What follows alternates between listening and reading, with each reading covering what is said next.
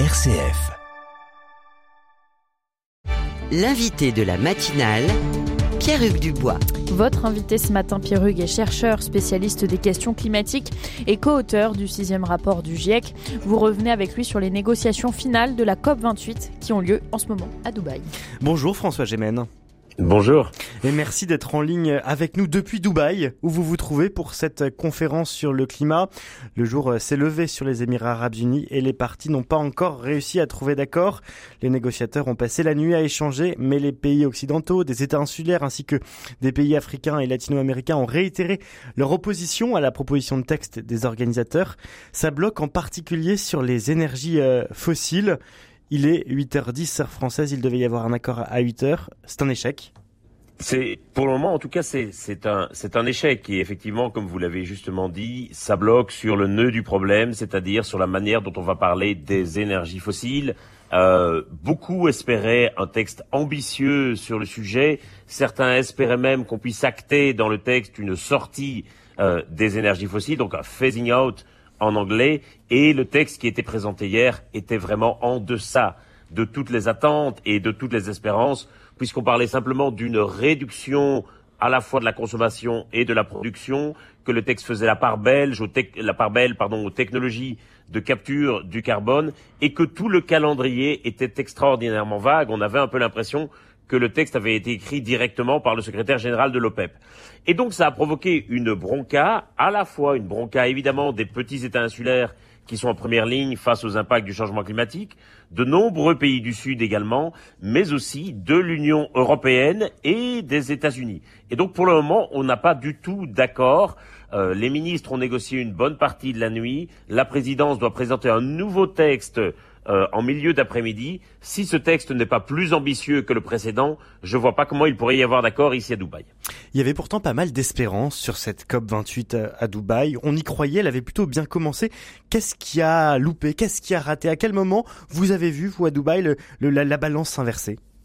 Elle avait, il faut le dire, très bien commencé, et même sur la question des énergies fossiles, toutes les discussions étaient plutôt, euh, je dirais, euh, optimiste ou, ou, ou volontariste, ce qui euh, laissait espérer notamment à beaucoup d'ONG qu'on allait avoir un texte ambitieux sur le sujet, ce qui aurait été évidemment un fameux paradoxe dans un pays qui a quand même construit son développement et sa richesse sur l'exploitation du pétrole. Euh, je pense que ce qui a coincé au final, c'est comme souvent malheureusement l'activisme de l'Arabie saoudite, bien épaulé par la Russie. Et donc il y a évidemment pour l'Arabie saoudite un enjeu essentiel puisque sa richesse provient du pétrole. La Russie est aussi un pays exportateur d'énergie fossile. Et, on voit bien malheureusement que euh, ces deux pays qui sont montés en pointe pour essayer d'affaiblir le texte ont réussi à récolter aussi certains soutiens, notamment de la part de pays du Sud qui reprochent à la position européenne une certaine forme d'hypocrisie, puisque l'Europe reste une grosse consommatrice de gaz et de pétrole, mais d'un autre côté demande qu'on arrête la production de ces énergies. Il y a aussi la place de la Chine, dont la production d'électricité euh, dépend à 60% du charbon. Bien sûr. Alors, euh, de façon assez intéressante, la Chine, pour le moment, fait un peu figure de facilitatrice entre les deux blocs. Et, euh, et très clairement, c'est assez frappant de penser que la Chine, aujourd'hui détient sans doute les clés d'un possible accord à Dubaï. C'est aujourd'hui en tout cas le négociateur chinois qui se démène pour essayer de rapprocher les points de vue. Et donc, si accord il y a, euh, ça dépendra de la Chine. Il y a aussi de plus en plus de lobbyistes qui sont présents au COP, euh, à celle-ci, à Dubaï. Il y en a près de 2500, c'est un record. Est-ce que ce record du nombre de lobbyistes peut expliquer aussi en partie euh, pourquoi, eh bien, ce matin, on n'a pas réussi à avoir d'accord? Honnêtement, je n'en suis pas certain parce que la plupart de ceux qui sont là pour représenter des industries euh, pétrolières euh, ou gazières sont aussi là parce que la COP, c'est une foire commerciale où l'on va négocier des contrats, où l'on va mettre en place de nouveaux projets. Euh, je suis pas sûr de l'influence réelle qu'ils puissent avoir sur les négociateurs, d'autant plus mmh. qu'il y a en face des lobbyistes, il y a quand même 14 000 représentants de la société civile qui évidemment essayent de faire pression euh, dans l'autre sens. Euh, je dirais que ici on est vraiment clairement sur le cœur des positions nationales. Certains États aujourd'hui ne peuvent pas envisager un futur post-fossile, ne peuvent pas envisager une économie qui soit sortie des énergies fossiles, et je crains hélas que ça ne soit aussi simple que cela. Il y a euh, effectivement 100 000 personnes qui sont présentes à cette COP. Les chiffres sont absolument impressionnants. Vous parliez de 14 000 représentants de la société civile, 2500 lobbyistes. Est-ce qu'il y a quand même quelque chose qui, qui, qui n'est pas étonnant là? Il n'y a jamais eu autant de personnes présentes, donc quelque part, il n'y a jamais eu autant de projecteurs sur cette conférence sur le climat. Et pour autant, ça n'avance pas. Et pour autant, on a l'impression que ça patine. C'est quand même désespérant. Effectivement, et, c'est évidemment un, signal très négatif qui est envoyé à l'opinion publique, qui effectivement se dit euh, si ces négociations n'avancent pas, à quoi est-ce que ça sert que nous engagions des politiques nationales? À quoi ça sert que nous changions nos habitudes de, de, consommation? Et, et, je comprends très bien, et c'est pour ça qu'il est vraiment très important que la négociation internationale montre des signaux de progrès. Alors, il faut bien comprendre aussi que les COP, c'est un processus, c'est-à-dire qu'il faut jamais attendre qu'il y ait une COP définitive, finale, qui règle le problème une fois pour toutes. L'important, c'est de marquer des progrès à chaque COP. Il est certain que la COP 28, même en l'état actuel du texte, représente un progrès par rapport à la COP 26. Euh, la COP 26, il y a deux ans, mentionnait uniquement la question du charbon. Aujourd'hui, on mentionne l'ensemble des énergies fossiles. Hmm. C'est indéniablement un progrès. Le problème, c'est que nous avançons trop lentement par rapport au rythme du changement climatique. Effectivement, et sur, les énergies fossiles hein, dont vous parliez, c'est la première fois que ce, a priori, hein, on ne sait pas encore comment sera l'accord final, mais que euh, ce thème, terme d'énergie fossile sera aussi mentionné dans l'accord final. Ah oui, on imagine l'accord final euh, puisse faire l'impasse sur la mention des énergies fossiles. Et ça, en soi, c'est un progrès. Il faut rappeler que euh, l'Arabie saoudite, pendant 26 ans jusqu'à la COP26, s'était opposé à toute mention des énergies fossiles dans le texte final, en arguant du fait que c'était une conférence sur le climat et pas sur les énergies. Euh, le problème, évidemment, c'est qu'il y a un décalage énorme entre le rythme de la négociation et le rythme du changement climatique mmh. qui est celui de l'urgence et le rythme du changement climatique qui est celui de l'urgence, il est aussi poussé par, les pays du Sud. Concrètement, vous parliez de la Russie, vous parliez de, la Chine. Les, États insulaires, les États qui subissent le changement climatique et qui sont en pointe pour évoquer les énergies fossiles dans l'accord final, qui sont-ils? Quels sont-ils?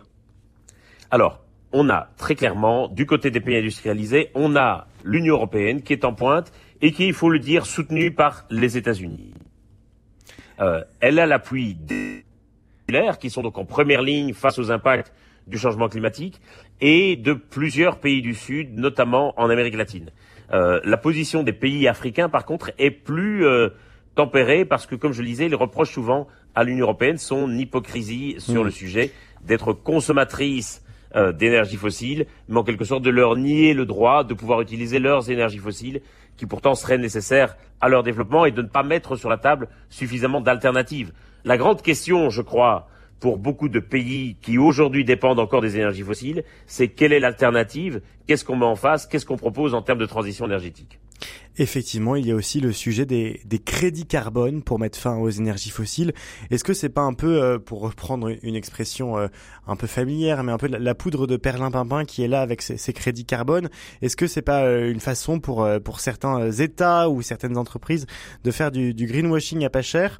Est-ce que le, le, le, crédit carbone, qui, qui fait partie des solutions évoquées cette COP, est pas non plus le, un sujet un peu un peu pour pour pousser la poussière sous le tapis, j'allais dire? Je dirais que c'est évidemment une sorte de, de, de, concession qui est faite de manière à faire en sorte que la décarbonation soit la moins chère possible. Et donc effectivement, pour des entreprises, pour des États euh, qui euh, rechigneraient à décarboner, il y aurait la possibilité d'acheter des crédits carbone hmm. ailleurs, en d'autres termes, d'externaliser leur effort et de payer pour que d'autres fassent hmm. l'effort à leur place. Il est certain qu'on doit trouver toute une série de mécanismes pour essayer de rendre la chose acceptable auprès de ceux qui aujourd'hui ont du mal à envisager la décarbonation de leurs économies. Euh, et le problème, évidemment, c'est que nous dépendons tous les uns des autres. On ne peut pas simplement agir dans notre coin aussi fastidieuse et difficile que sur la coopération internationale, elle est rendue absolument nécessaire par la physique du climat. Nous sommes avec François Gémen qui est en direct de Dubaï, ce qui explique la connexion parfois euh, euh, erratique. Euh, François Gémen, dernière question. Quel est le programme là, des, prochaines heures? Comment vous sentez l'atmosphère à Dubaï? Est-ce que vous, vous y croyez encore? Il y aura sans doute un, un, nouvel accord qui va être proposé d'ici quelques heures. Est-ce qu'on peut encore y croire?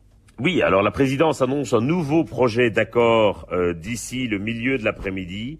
Alors très clairement, si on en reste à ce faible niveau d'ambition, je ne vois pas comment il pourrait y avoir un accord. Alors peut-être la présidence va-t-elle trouver le moyen, grâce à la Chine, de relever le niveau d'ambition de l'accord, et peut-être y aura-t-il euh, un accord à minima. Euh, la difficulté, évidemment, c'est qu'il ne faudrait pas que cet échec sur la sortie des énergies fossiles fasse oublier les acquis très importants de la première semaine, notamment le fonds pour les pertes et dommages et le fonds en soutien à la transition énergétique. Merci beaucoup François Gémen d'avoir ce matin pris quelques minutes pour être euh, avec nous en direct de Dubaï. Je rappelle que vous êtes euh, spécialiste euh, du climat, vous êtes notamment co-auteur du sixième rapport du GIEC. On vous laisse repartir au milieu de cette COP28 qui a lieu en ce moment à Dubaï. Je rappelle qu'un accord devrait être à nouveau proposé par la présidence dans l'après-midi, mais pas sûr que cet accord puisse trouver signature.